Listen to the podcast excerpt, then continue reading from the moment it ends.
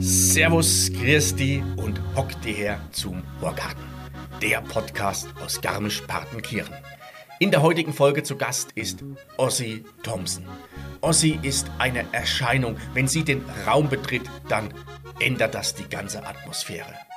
Sie ist Musikerin, sie ist Kabarettistin und sie ist Schauspielerin.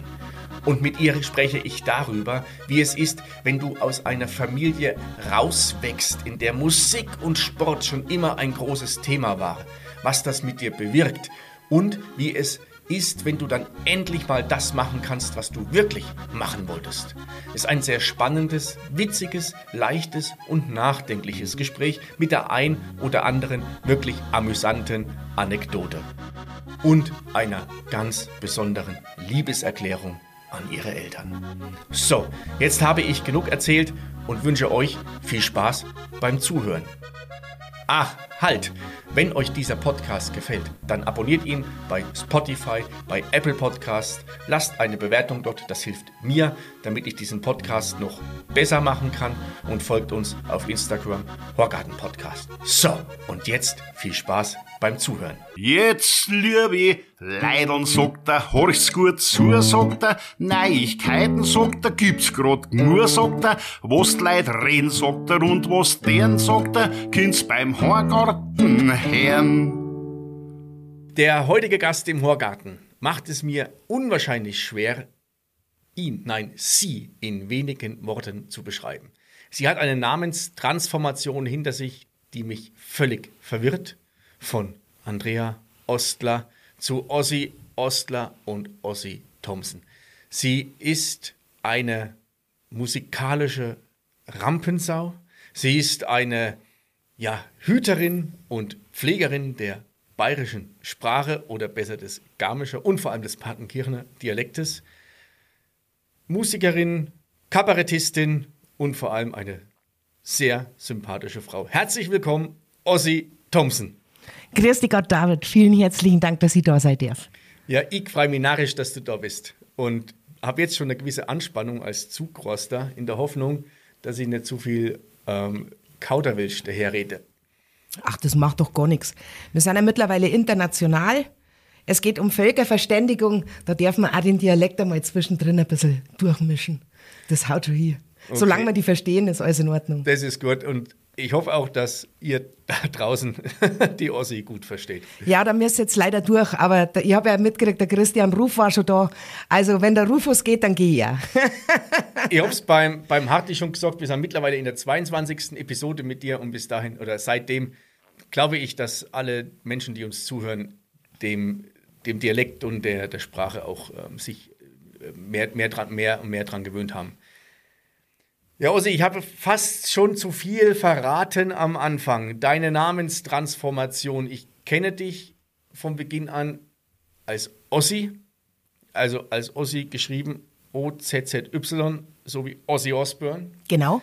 Und als ich zum ersten Mal den Namen Andrea Ostler hörte, wusste ich überhaupt nicht, wer das ist. In was für einem Zusammenhang hast du denn eigentlich den Namen Andrea Ostler kehrt? Boah, da muss ich, also, ich weiß es nicht mehr, war das damals, als du hattest doch mal ähm, das, das Tiny Town Festival organisierst, warst du damals schon Ossi? Da war Ostler ich schon Ossi.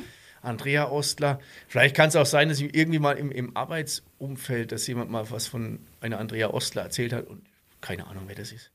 Das kann natürlich sein, dass das während dem Tiny Town Festival war.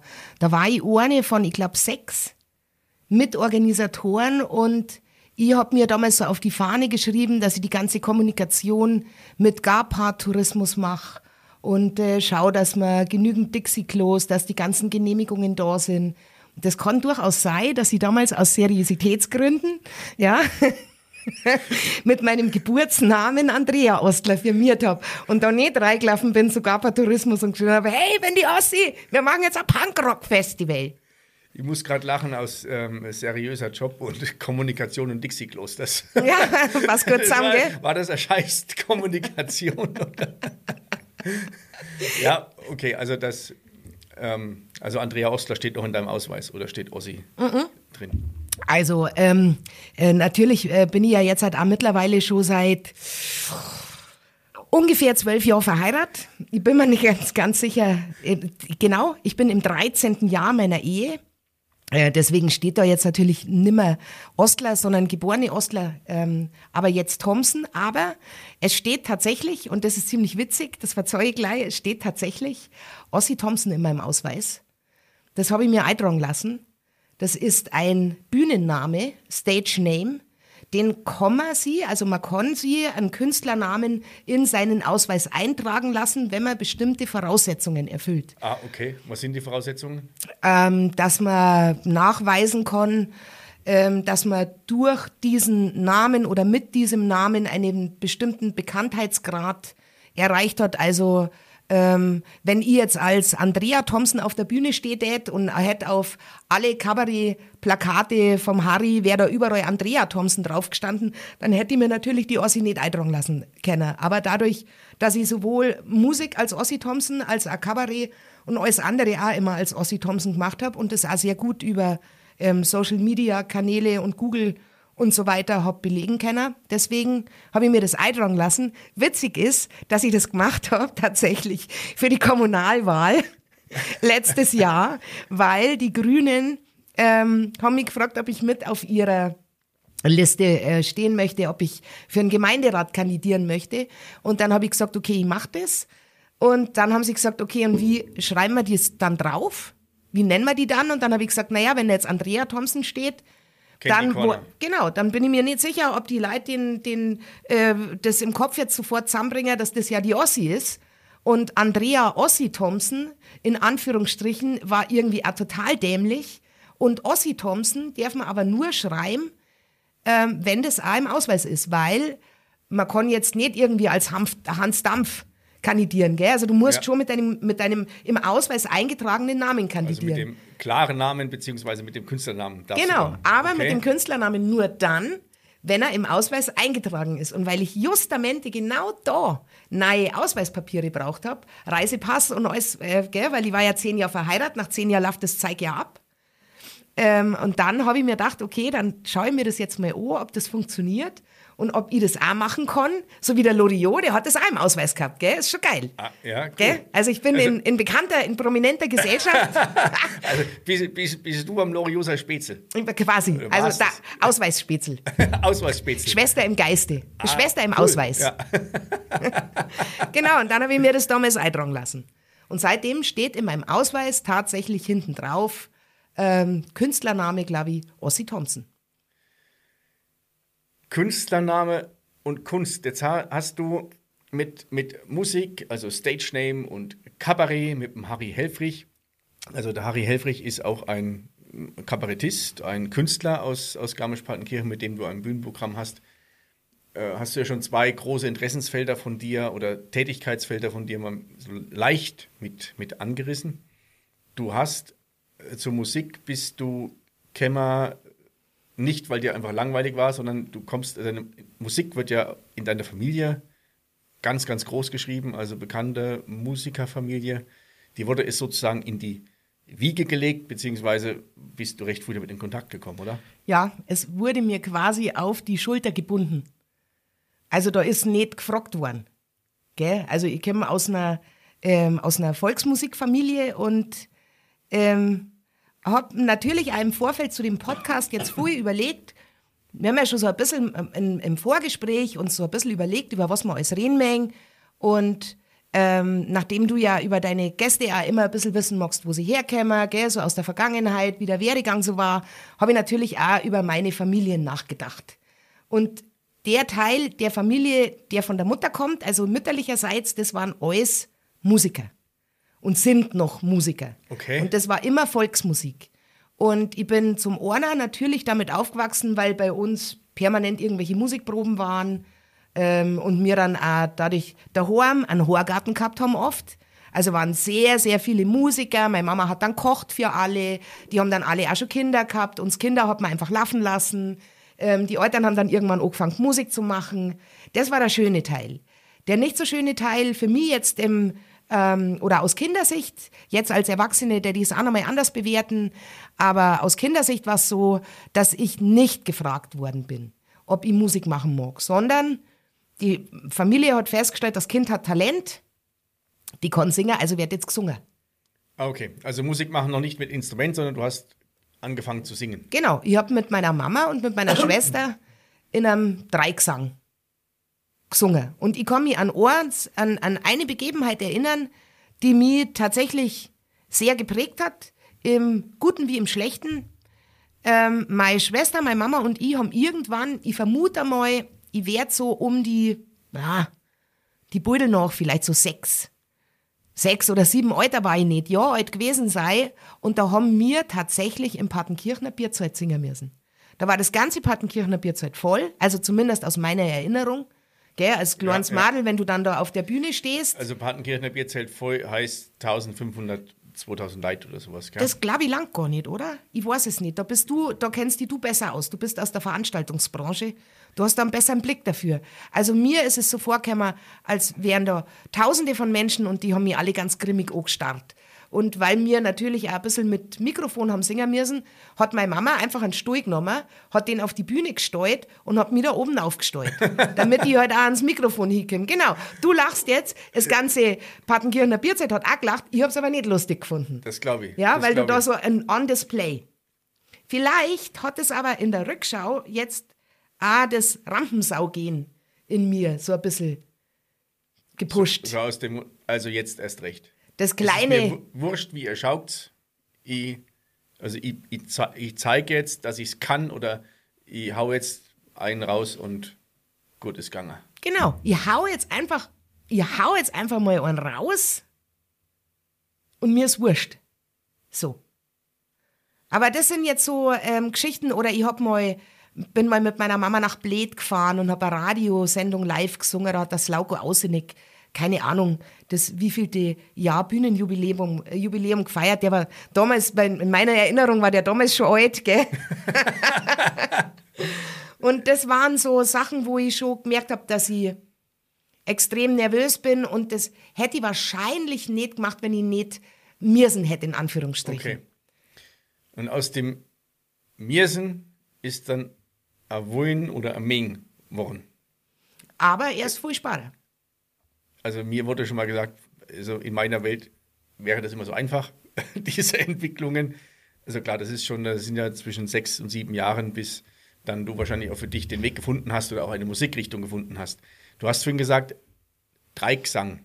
Also Dreigesang können sich die, die Menschen, die uns zuhören, vorstellen, das ist wie ein Trio oder hat es eine andere, eine andere Bewandtnis oder einen anderen Inhalt? Na genau, das ist der, der bohrische Ausdruck für ein Trio und in der Regel hat man Grundstimme, ähm, zweite und dritte Stimme, was normalerweise Terz und Quinte ist. Okay. Nach oben oder nach unten. Das ist so auch die klassische bohrische Harmonielehre. Ist grundsätzlich natürlich insgesamt die klassische Harmonielehre, aber im Bohrischen bewegt man sich relativ wenig raus. Da gibt's einmal einen Siemer-Akkord, aber das war's dann so. Im, Im Jazz bist ja nur mit Neuner und Dreizehner und weiß der Geier was unterwegs. Also das ist so die, ähm, der, der klassische dreistimmige Chor.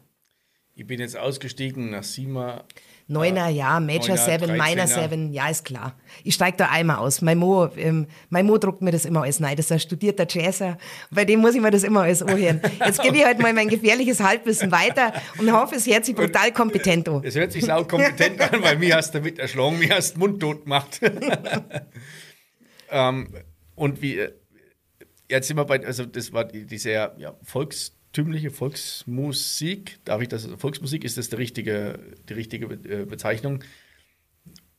Wie kam es dann zu, de, zu der Musik, die du jetzt machst? Also äh, dein, dein Mann ist studierter Jazzmusiker. Hast du in der Richtung auch irgendwie eine Ausbildung gemacht oder war die Ausbildung das Elternhaus und dann mal schauen, dass ich mich dann, wenn ich als, als Teenie, wenn ich da so ein bisschen flücke bin, dann schaue ich mal, wo die Reise hingeht. Ähm, meine Ausbildung kommt tatsächlich aus dem Elternhaus.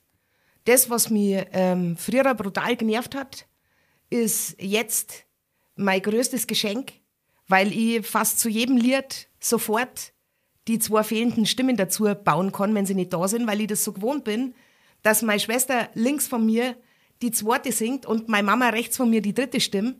Ähm, das heißt, dass ich da ähm, habe ich äh, einen großen Schatz mitbekommen.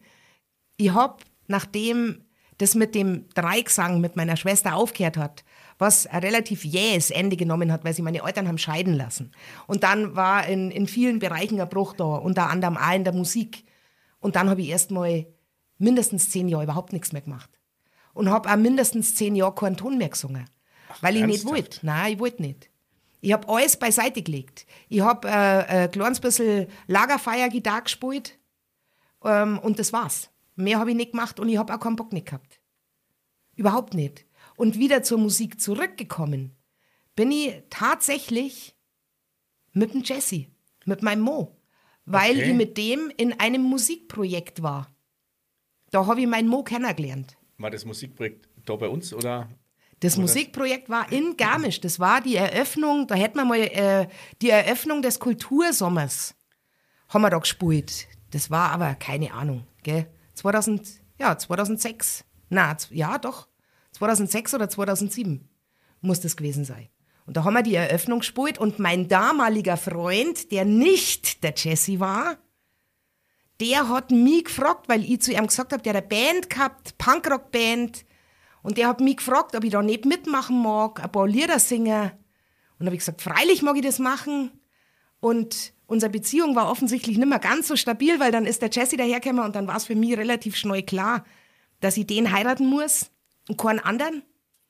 Und dann habe ich wieder mit der Musik angefangen. Und dann habe ich auch erst richtig die Liebe zur Musik entdeckt. Die war vorher nicht da. Vorher war es immer so, hm, wir müssen jetzt mal wieder singen.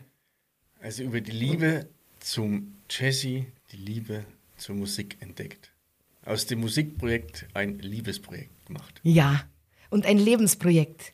Hoffentlich. Wahnsinn. So, also wir sind noch gar nicht am Ende und haben schon die, die, die, die Quintessenz herausgearbeitet. Ja. Genauso schaut es aus. Und wir sind auch übrigens für alle Zuhörer schon bei der zweiten Halbe. Es schmeckt unfassbar gut heute. Dann lass uns mal anstoßen. Genau. Prost, David. Also Prost. Schon lange nicht mehr angestoßen beim Horgarten. Aber ist das doch mit das Wichtigste, dass man beim Horgarteln auch anstoßt? Ja, anstoßt und Musik macht. Also jetzt reden wir über Musik weil wir mit Musik machen, mit der GEMA möglicherweise irgendwie in Konflikt kommen. Also reden wir drüber. Genau. Hast du, hast du, ähm, jetzt weiß ich nicht, ob ich da richtig informiert bin, weil ich da mal irgendwas gelesen oder gehört hatte, mit, mit Jazz und Gesang hast du da eine Ausbildung gemacht oder war das der Jesse, der, die, der diese Jazz-Ausbildung hat? Der Jesse hat die Jazz-Ausbildung. Ich habe einmal eine Zeit lang ähm, Gesangsunterricht genommen bei einer studierten Jazzerin aus ah, Murnau. Ah, okay. Genau, da war ich mal ein bisschen, aber nicht so wahnsinnig lang. Das, die, also Ozzy Thompson und, und Jesse Thompson sind ja in der Tat, also ihr seid, also ein, musikalisch seid ihr brutal bekannt. Jetzt zwar nicht nur über Jazz.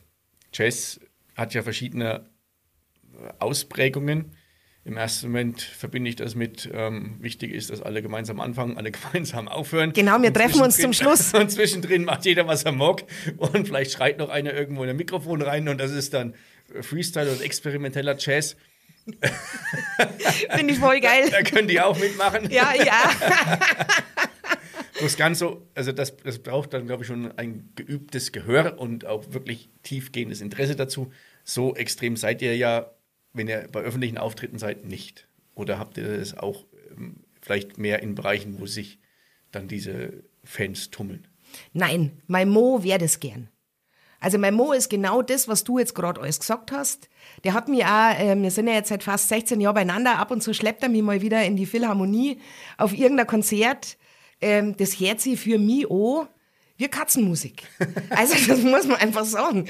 Gell, das hört sich auch wie ein Soundcheck. Und ich sitze dann da eineinhalb Stunden und probiere immer den Beat zu finden. Und immer dann, wenn ich das Gefühl habe, yes, jetzt habe ich ihn endlich, dann ist ändern vorbei. sie das Lied oder sie ändern einen Beat oder sie, irgendwas ist vorbei, dann hupft wieder einer rum. Wir waren da mal in einem Konzert.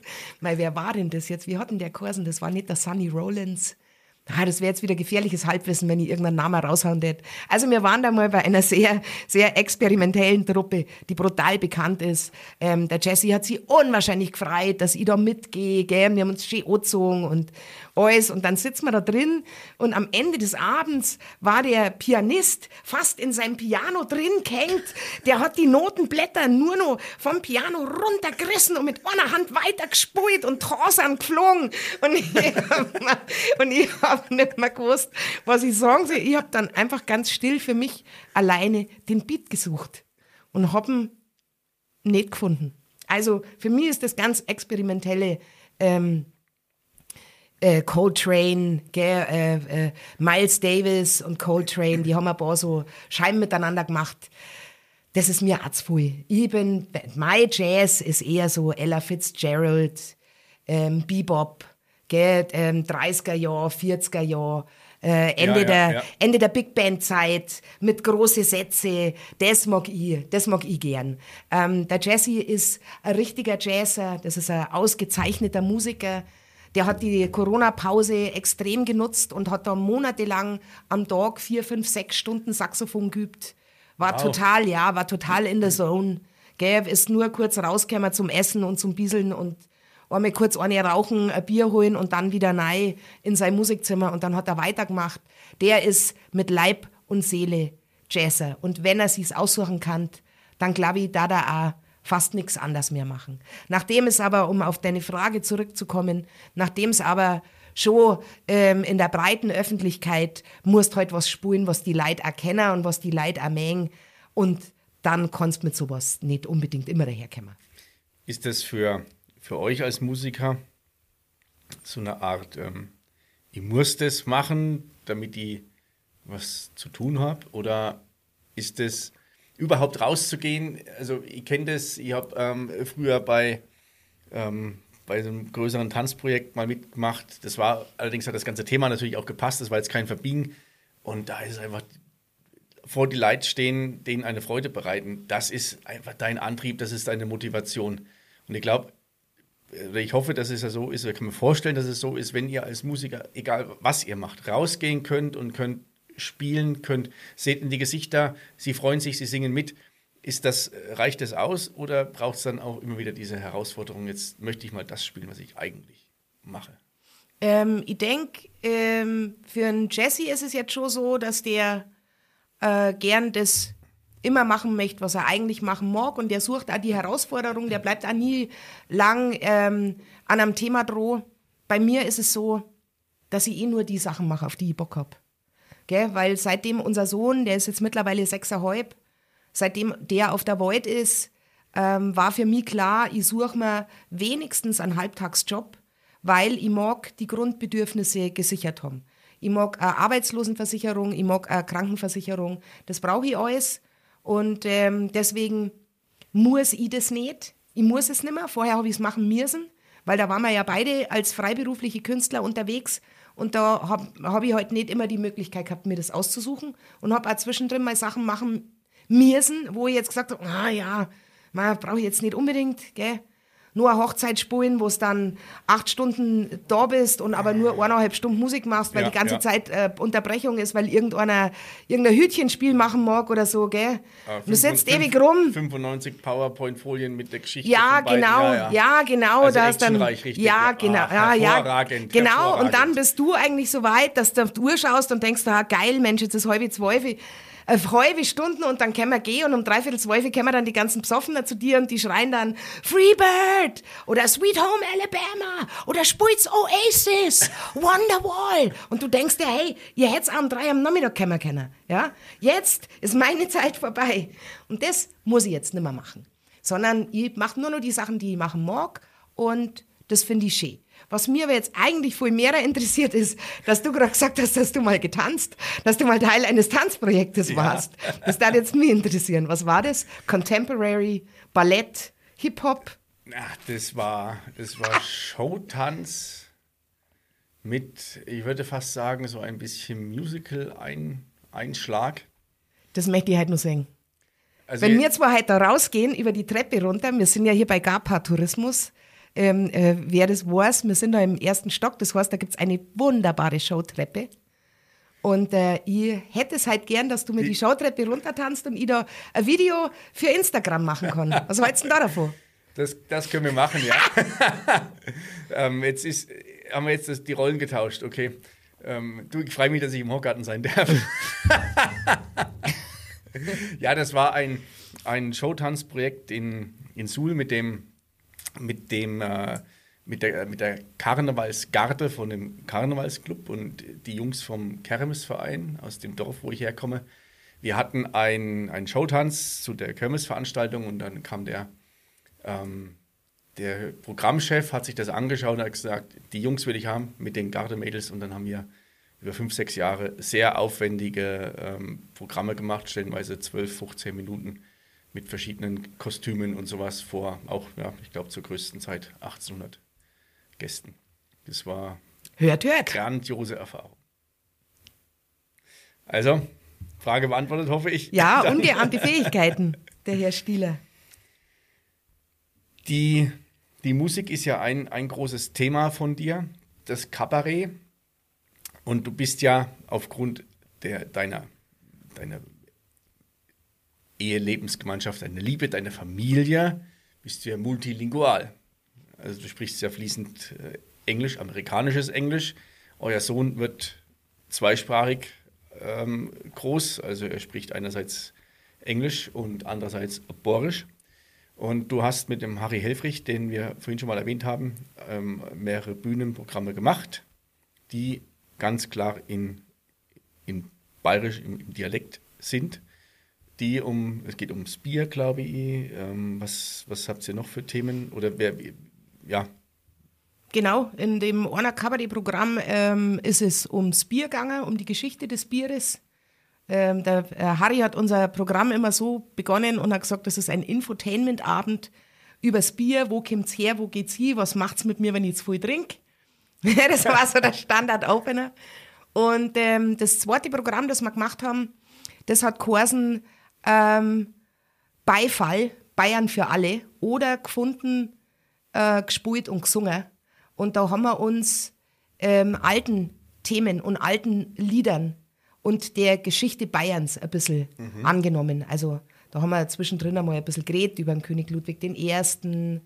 Ähm, oder zum Beispiel, oder natürlich Alban Jännerwein und gell, also man nimmt sich halt so Galionsfiguren aus der bayerischen Geschichte heraus und dann haben wir da dazu dann auch noch, je nachdem, Lieder gemacht. Entweder selber geschriebene oder ab und zu hat es die natürlich auch schon gegeben. Und der Harry kommt ja aus einer alten Theaterfamilie und hat deswegen einen riesen Schatz an alte Bücher, alte Dokumente und, ähm, und hat da wahnsinnig viel Input gebracht. Also kommt die alte Theaterfamilie mit der alten Musikerfamilie zusammen und da entsteht dann was, also ein, ein, ein Crossover-Programm, unterhaltsam, informativ und, und spaßig. Genau. Wie, wie kriegst du das alles unter einen Hut? Also du oder das ist ja eine, ich, ich kann mir vorstellen, das ist eine riesen Herausforderung. Also deine, dein Halbtagsjob ist, also völlig, kann ich super gut nachvollziehen und finde es auch sehr stark, dass du dich dazu zur Familie bekennst und sagst, du brauchst eine gewisse Sicherheit. Ähm, Jesse ist viel unterwegs, ähm, macht viele, viele Auftritte oder ist viel am, am, am Proben, am Experimentieren. Du hast nebenher auch noch deine, deine, deine Kunstthemen, Musikthemen, Kabarettthemen. Ähm, du hast beim Jännerwein, hast du gerade erwähnt, hast du im, beim Kultursommer mitgespielt und gesungen. Ähm, da habe ich echt Gänsehaut gehabt, als, als ich diese, dieses, dieses Stück gehört und gesehen habe. Und gemeinsames Kind habt ihr auch noch was, was ähm, ja, Anspruch auf Mama und Papa hat. Ja, da kann man jetzt sagen, praktisch, dass wir Pandemie haben, gell? Weil dann okay. liegt alles auf Eis.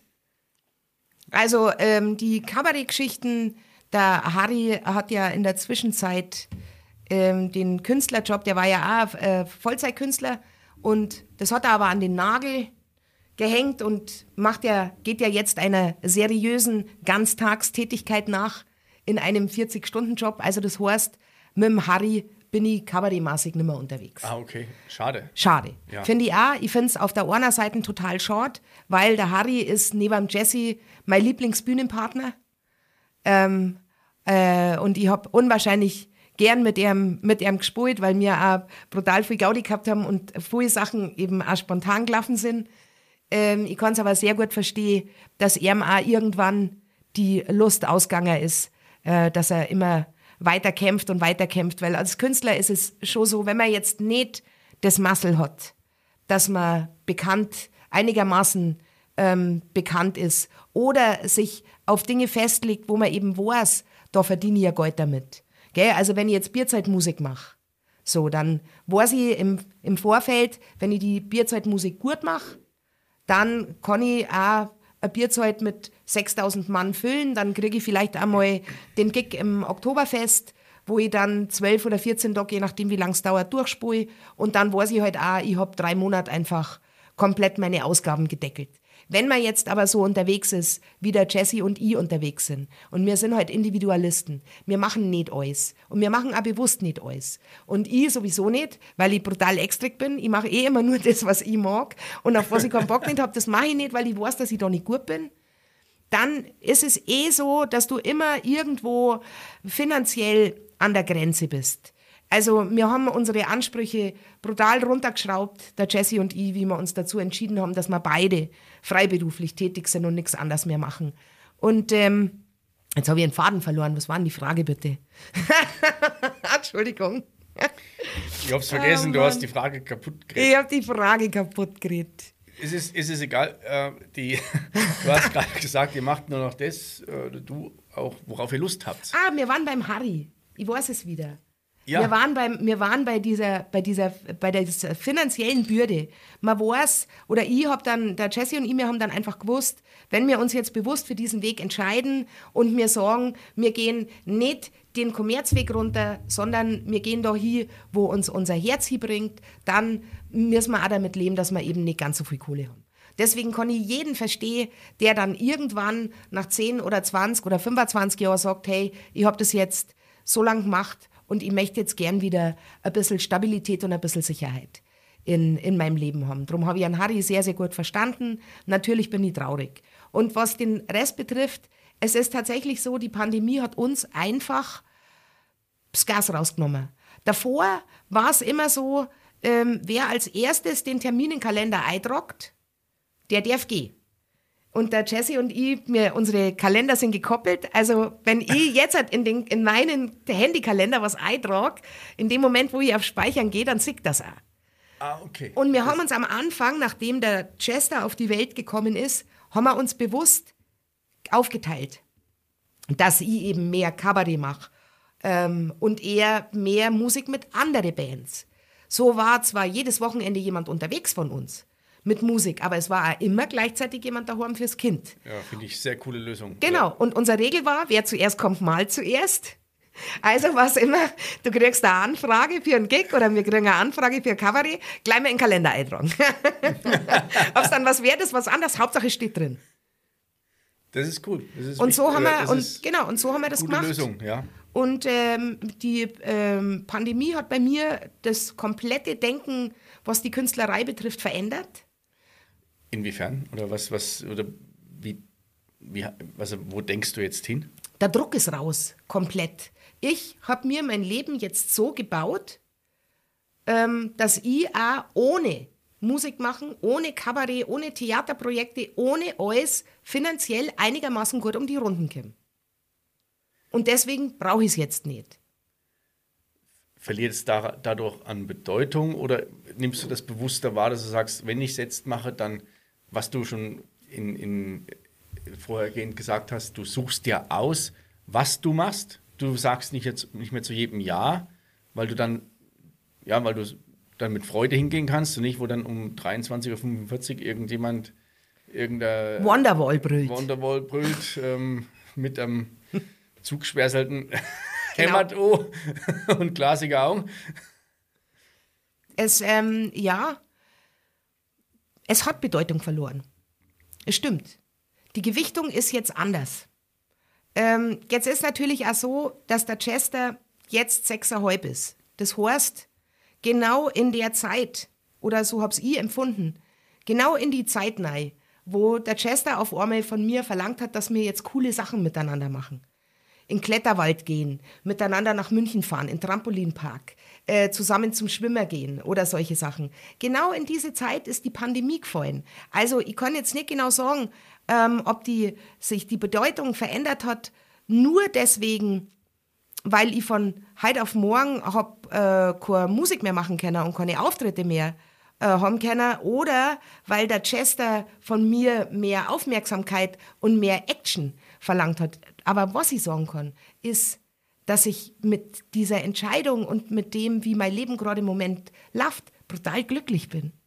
Und dass ich finde, dass es geschenkte Jahre sind. Vor allen Dingen in Bezug auf die Familie. Vor allen Dingen in Bezug darauf, dass der Chester jetzt seit sechseinhalb ist und dass man mit ihm jetzt einfach richtig geile Sachen machen kann. Gell? Also ich meine, jetzt gibt's Action. Und jetzt haben wir nur ein halbes Jahr, bevor er in die Schule muss. Und dass ich genau diese Zeit jetzt so intensiv mit ihm verbringen kann, weil bei uns aus dem Luftballon das Gas rausgelassen worden ist. Das empfinde ich persönlich auch als Glücksfall, muss ich sagen. Also du hast, du hast echt ein Strahlen im Gesicht, als du das jetzt gerade so, so erzählt hast. Und ich, ich glaube, dass in, dem, in der Situation, äh, es hat ja alles auch irgendwo ein Gutes. Und mit der, mit, mit der, mit der erzwungenen Ruhe war es auch vielleicht möglich, genau das jetzt bewusster wahrzunehmen auch wenn ihr das super aufgeteilt habt, jetzt ist natürlich ganz, also bei mir ist ganz gefährliches Halbwissen. Ich rede jetzt über Kindererziehung, ohne da überhaupt ein Fitzen, Fitzel Ahnung davon zu haben. Das macht überhaupt nichts, David, das machen alle. Hau nein. Jetzt, jetzt, wollte ich hier empathisch, mich, empathisch rüberkommen und damit hast du es kaputt gemacht. Nein, also dass, dass vielleicht auch da es, es möglich ist oder möglich war, sich dann auch ja, wie du sagst, sich die letzten zwei Jahre voll und ganz darauf einzulassen und noch die Zeit also intensiver zu, zu genießen. Wer weiß, ich weiß ja nicht, wie, wie ähm, der Chester musikalisch von euch geprägt ist oder ob er auch schon was auf den Buckel gebunden bekommen hat oder ob ihr aufgrund eurer Erfahrung sagt, hey, er wird vom, vom, ähm, vom Jesse wird er zugedröhnt mit experimentellen Jazz, von dir wird er zugedröhnt mit äh, borische äh, Dreigesanglieder einstimmig. Und Pantera? Pantera, oh ja. Ich habe heute ein altes T-Shirt gesehen auf einem Pudel von mir mit einem alten Sepultura-T-Shirt, Chaos AD. Das war damals, als ich in der Schule war, kam der gerade raus. Ähm, und dass er dann irgendwo seinen Weg findet oder sagt, äh, da habe ich keinen Bock drauf. Wenn der Alte da in sein Saxophon reinbläst, das geht mir so auf, auf, auf, die, auf die Nerven.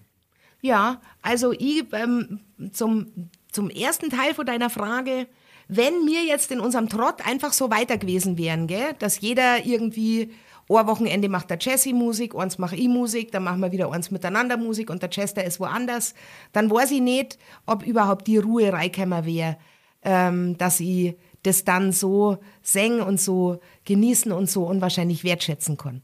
Kann natürlich auch an meinem Alter liegen, weil ich halt nicht mit 20 ein Kind gekriegt habe, sondern erst mit 38 ähm, und, und dass ich auch schon viel erlebt habe. Und deswegen jetzt auch sage, mir ist auch wurscht, ja, ob da jetzt irgendwo die Mega-Party am Start ist. Äh, weil ich bin jetzt am Samstag auf der Nacht schon zwischendrin auch gerne mal daheim. Gell? Und der Chester mag jetzt auch bis um eins in der Früh schon aufbleiben. Und was die musikalische Seite meines Sohnes betrifft, ist es so, heute habe ich, na gestern hat der Chester mal wieder gesagt, er möchte seine alten ähm, Kinder, Kleinkindervideos anschauen, die wir ja alle natürlich gespeichert haben. Gell? Es gibt ja das ganze Leben, das ganze Leben ist in der Cloud. Also waren wir heute einmal wieder in der Cloud. Und da habe ich tatsächlich gesehen, wir haben am Chester, weil der immer auf alles draufgeschlagen hat, ein Schlagzeug geschenkt. Genau, wir haben am Chester mit eineinhalb Jahren ein Kinderschlagzeug geschenkt zu seinem vierten Geburtstag, weil er immer, also der Chester ist ein, Rhythmustyp, der fängt auch immer gleich, wenn er irgendwo eine Musik hört, fängt er immer gleich zum Mitklopfen an. Der Rhythmus ist immer gleich da. Also ähm, dann haben wir ja mit vier Jahren sein erstes richtiges Schlagzeug gekauft. Da haben alle, alle, alle unsere Freunde, alle unsere Musikerfreunde, die haben alle mit mit Neikaut. Jeder hat irgendwie einen 20er oder einen 30er oder einen 50er mit Neido. Das ist ja geil. Hey, cool. Und dann haben wir immer richtiges Schlagzeug gekauft. Das war dann auch eine Zeit lang total in und er hat oft und er hat oft gespielt und er hat auch oft mit uns gespielt, weil wir spielen ja mindestens einmal in der Woche, ist bei uns daheim irgendwo Musikprobe. Gell, also das ist so, das, äh, mit dem bin ich aufgewachsen und mit dem muss der Chester jetzt auch klarkommen. Und es sind immer andere Leute. Äh, und am Anfang wollte er unbedingt immer mitspielen. Ähm, und hat es auch. Und wollte auch mit uns jammen und hat auch schon so ein Beat schön halten können. Jetzt hat, das, ich darf jetzt einmal sagen, das letzte Jahr hat er keinen großen Bock. Ab und zu mal, alle paar Wochen nimmt er mal ein Stecken in die Hand und trommelt ein bisschen. Und ähm, wir machen das genau so, wie du das schon vermutet hast. Äh, ich bin der Meinung, dadurch, dass ich sowohl im musikalischen als auch im sportlichen Bereich als Kind immer Druck gekriegt habe, oder ich habe es immer so empfunden, ob es jetzt wirklich Druck war, ist was anderes, aber ich habe es so empfunden ähm, und ich heute überhaupt nichts davon. Meine Devise ist Leistung durch Freude. Das heißt, wenn er Bock hat und wenn er droh bleibt, dann wird er unterstützt, dann mache ich das auch gern und der Jesse auch. Wenn er sich aber dazu entscheidet, dass er da jetzt keinen Bock mehr drauf hat, dann muss er das auch nicht machen. Und dadurch, dass das Schlagzeug jetzt nicht ganz günstig war, ähm, ist es jetzt bei musikalischen Investitionen ja schon auch so, dass wir das dann hernehmen können. Gell? Also, wenn wir dann eine Musikprobe bei uns daheim haben und es kommt ab und zu mal ein Schlagzeuger dazu, dann muss der halt kein Schlagzeug mitnehmen, weil wir haben es halt schon. Ist das, also, spielt ihr auf dem Kinderschlagzeug oder ist das für, kann da ein erwachsener Mensch auch dran spielen? Das ist äh, äh, Erwachsenes. Also, ah, okay. Genau. Es, also es gibt ja so Kinderschlagzeuge, die haben ja dann auch keine gescheiten Fälle, also keine gescheiten Aufzüge drauf auf die Trommeln. Das ist ja alles Plastik. Hm. Und das, was er jetzt hat, das ist ein gescheites okay. Schlagzeug.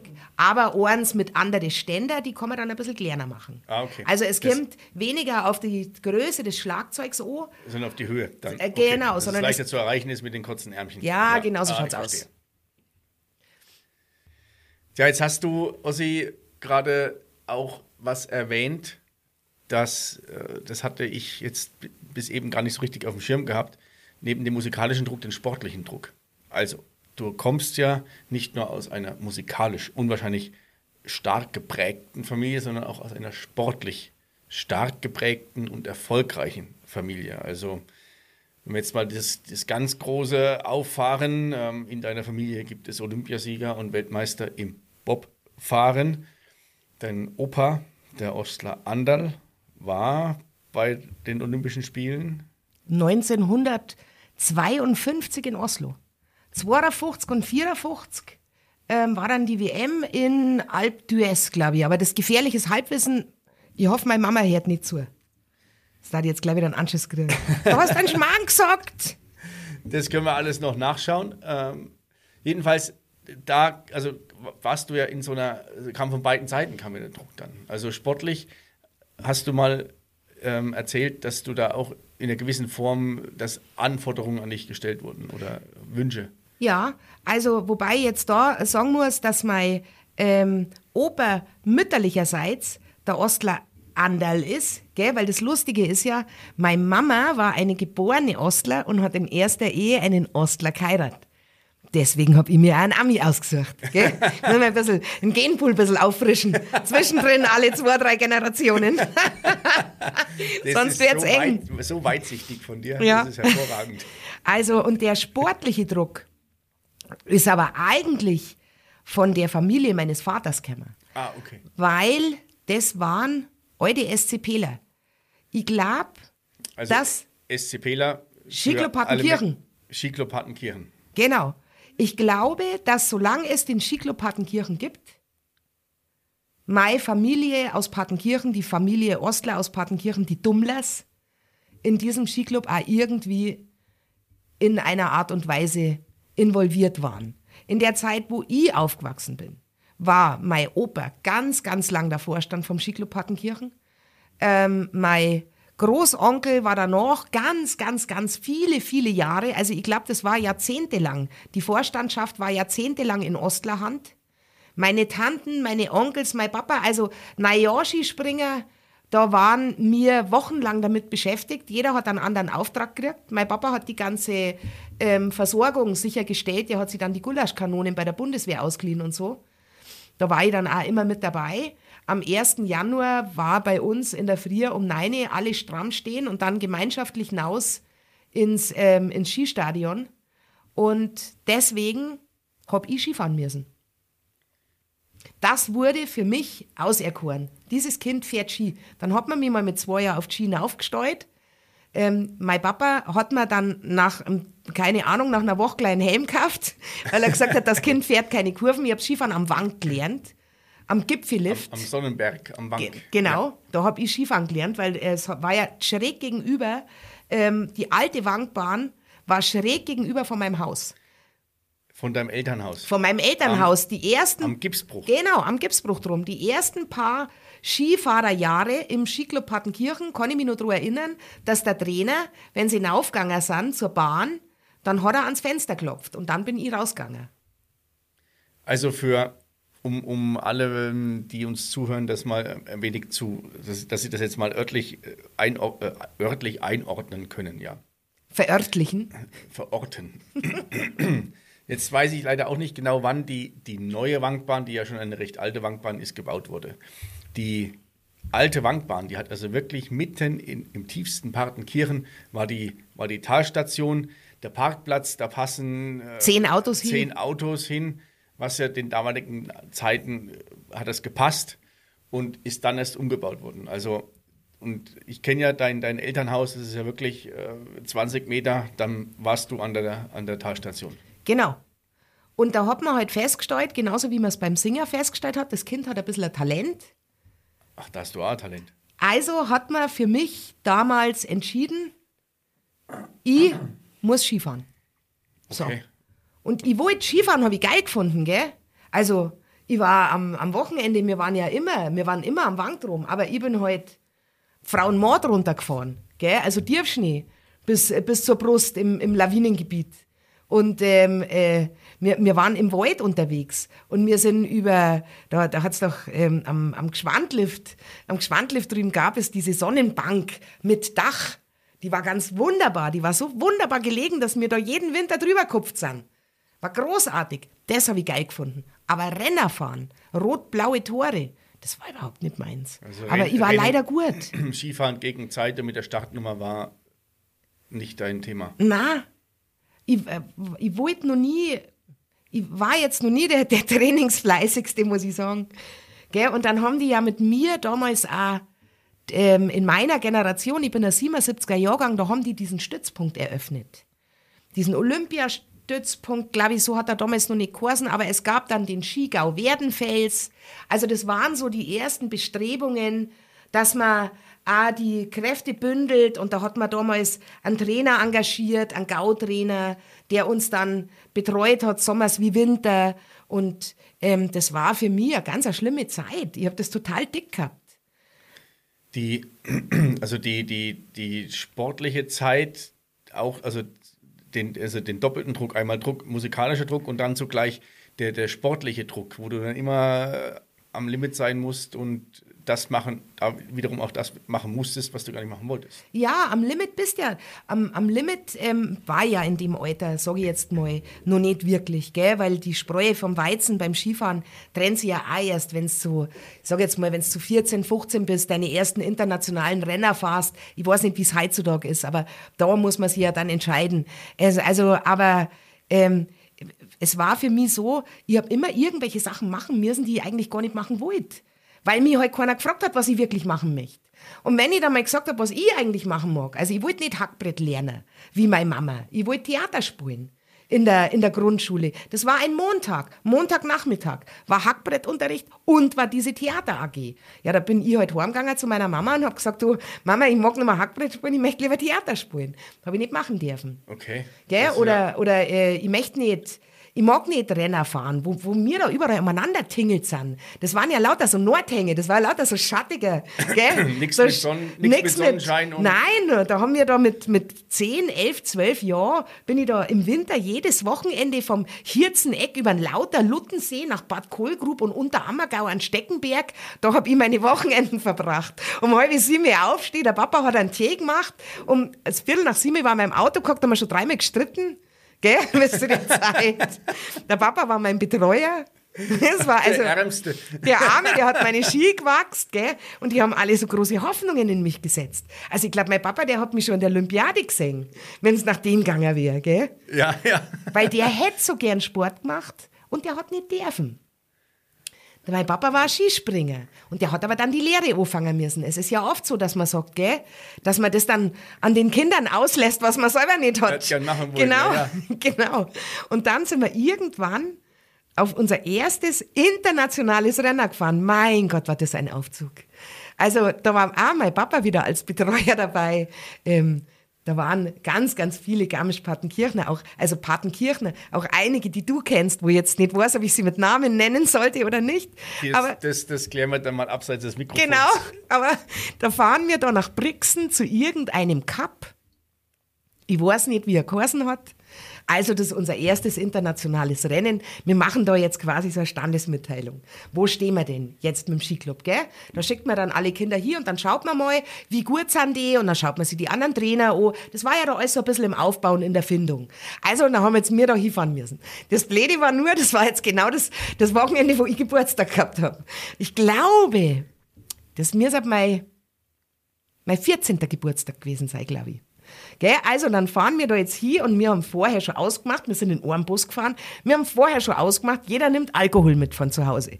Wir haben auch Zigaretten gekauft, gell? also es war einfach alles mit dabei. Ich weiß nicht, ob sich mein Papa geschämt hat oder nicht, weil man hatte schon gewisse Erwartungen, vor allen Dingen in mich.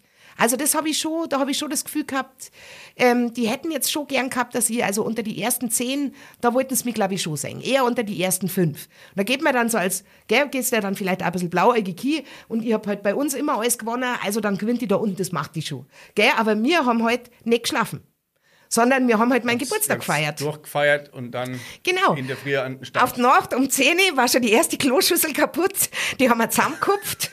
Keine Ahnung, wie wir das vertuscht haben. Die ganzen Alkoholflaschen, alle Reste, Zigarettenpackungen. Also wir haben in einem, in einem Hotelzimmer gefeiert, kann ich mich dunkel erinnern. Ähm, und und dann haben wir in der Nacht, haben wir dann einfach alle Flaschen und Becher und äh, Dosen, gell, haben wir alles beim Fenster ausgeschmissen. Weil wir wollten ja am nächsten Tag nicht, dass irgendjemand mitkriegt, dass wir jetzt gesoffen haben. Das Blöde war nur... Ja, das war die Kinderschleue, gell, der jugendlichen Genau, Schleue. ja, genau. ja, also ja. ganz fürchterlich. Das Blöde war nur, genau vor diesem Hotelzimmer war ein riesengroßer Baum.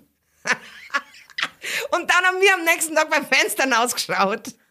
Und abgesehen davon, dass das Hotelzimmer total verwüstet war, Gell? Waren die ganzen Flaschen und Dosen leeren Zigaretten, statt dass alles im Baum drin hängt. Du hast genau gesehen, aus welchem Zimmer es wahrscheinlich rausgeflogen ist. Und wir haben total abgekackt. Wir haben so verlust. Ich glaube, ich war die Beste von uns und ich war irgendwo auf Platz 25 aufwärts. Also es war ein totales Desaster. Aber ich muss ganz ehrlich sagen, meine Geburtstagsfeier, die war der Hammer. Hat Spaß gemacht. Also für uns war es geil. Der Skiclub Partenkirchen, glaube ich, hat sich damals mit uns ein bisschen mehr erwartet. Sie haben dann noch bestimmt auch die Daumenstauben angezogen. Und ich war da noch raus. Du warst danach raus. Ich hab gesagt, ich mag nicht mehr. Also, mir kommt gerade so ein Gedanke, du hast dann, was den Sport angeht, zum ersten Mal das gemacht, worauf du Lust hast. Und dann gesagt, jetzt feier ich mal. Und äh, der Rest ist mir, ist mir wurscht. Also, das ist mir nicht so wichtig. Und da haben wir ja auch, in, da habe ich ja in, in, den letzten Folgen waren ja auch einige da, dass die Kaya zum Beispiel war, die ja auch jetzt, die selber eine, die Geschichte dazu hat, beziehungsweise auch jetzt Sportler betreut, die ja viel, sehr diszipliniert sind. Da kommt auch viel ähm, intrinsisch wahrscheinlich, sie wollen das auch selber, nicht nur die Eltern. Da gibt es diese Disziplin. Ähm, und ich kann mir das sehr gut vorstellen und finde es ähm, Du hast auch wieder gerade so ein Lachen im Gesicht gehabt, weil das, weil das äh, die Erinnerung, das sind die, ich habe auch gerade Bilder davor gehabt, wie, wie, wie, diese, wie dieser Baum aussieht mit dem ganzen Leergut und Der war wunderschön. Zigarettenschachteln und alle, also ich kenne das ja auch so super schlau. Ähm, die anderen haben geraucht, das war ich nicht. Genau, dann das kommst- sind nicht meine Zigaretten. Genau, und dann kommst du in so ein Zimmer rein, alle stinken nach Alkohol, die Finger, alles stinkt nach Qualm, das war, das war ich nicht. Also, mein, wir haben ja auch damals gedacht, wir können die Erwachsenen für dumm verkaufen. Ja, weil man meint ja dann auch, dass, ja, nein, man meint ja dann auch, dass die alle auf der Brennsuppe dahergeschwommen sind. sind sie aber nicht, weil die waren ja auch irgendwann mal jugendlich. Gell? aber meine Skifahrerkarriere war auf alle Fälle kurz danach zu Ende. Und auch da war es so, weil ich ja vorher mal gesagt habe, ähm, ich habe dann bestimmt zehn Jahre keine Musik mehr gemacht. Ich bin dann auch mindestens zehn Jahre nicht mehr auf dem Ski gestanden. Ich habe die Ski ausgezogen. Das war dann, weiß ich nicht, ob es ein paar Wochen oder ein paar Monate später war. Das war ein Vorbereitungsrenner zur deutschen Meisterschaft am Luttensee oder am Lautersee.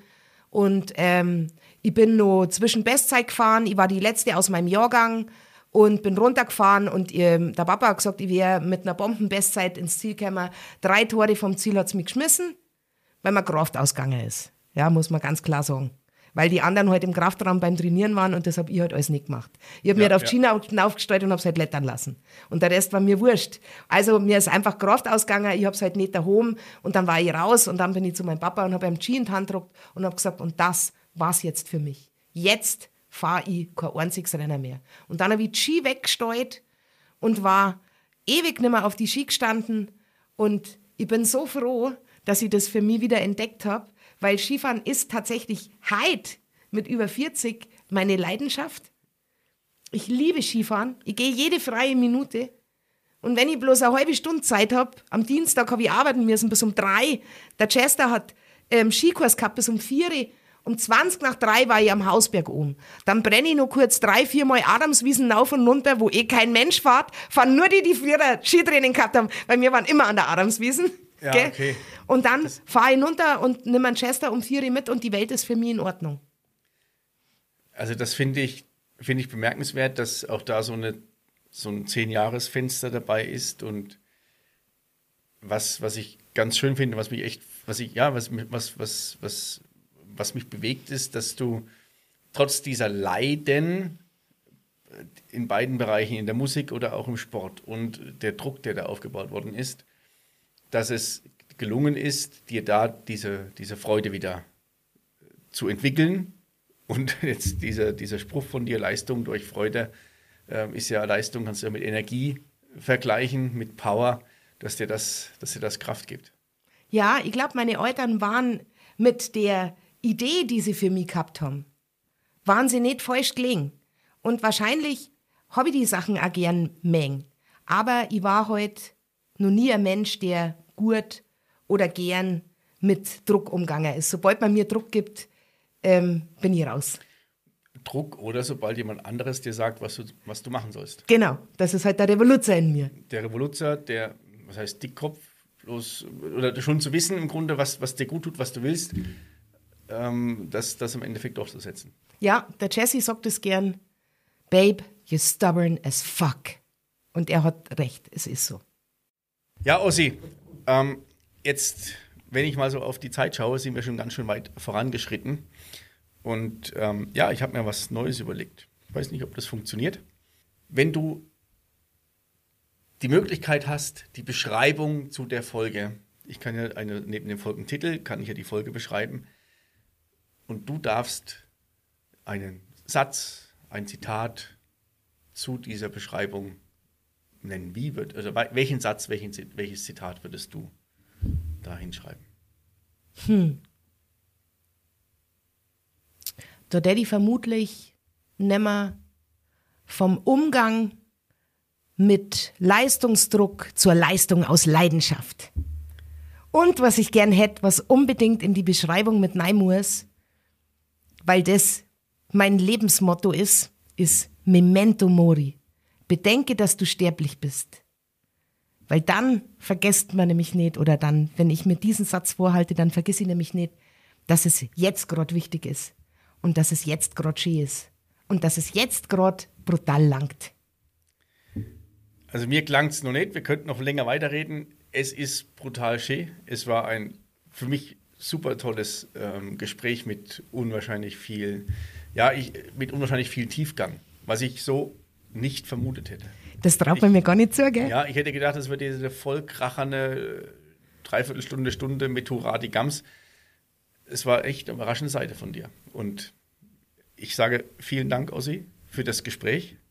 Ich freue mich, dass du da gewesen bist und hoffe, wir sehen uns nicht nur hier im Horgarten, sondern auch abseits vom Horgarten demnächst mal wieder. Ich sag vielen, vielen herzlichen Dank. Ich habe mich brutal gefreut, dass ich ah, endlich mal beim Podcast war. Yay! Danke, David. Es war richtig schön. Vielen Dank, liebes Horgarten-Team. Sehr gerne. Mai war das ein schöner Horgarten heute. Ich hoffe, es hat euch auch so gut gefallen wie mir. Und wenn ihr das nächste Mal Jazz im Radio hört, dann seid locker dazu oder traut euch zu experimentellen Jazz oder wenn nicht, geht's zu entspannterem Jazz. Wenn ihr das nächste Mal Leistungsdruck von außen bekommt, hört man in euch rein, ob das wirklich euch auch gut tut oder macht es, worauf ihr Bock habt. In diesem Sinne, passt auf euch auf, bleibt gesund, bis zum nächsten Mal. Viert euch. Viert euch.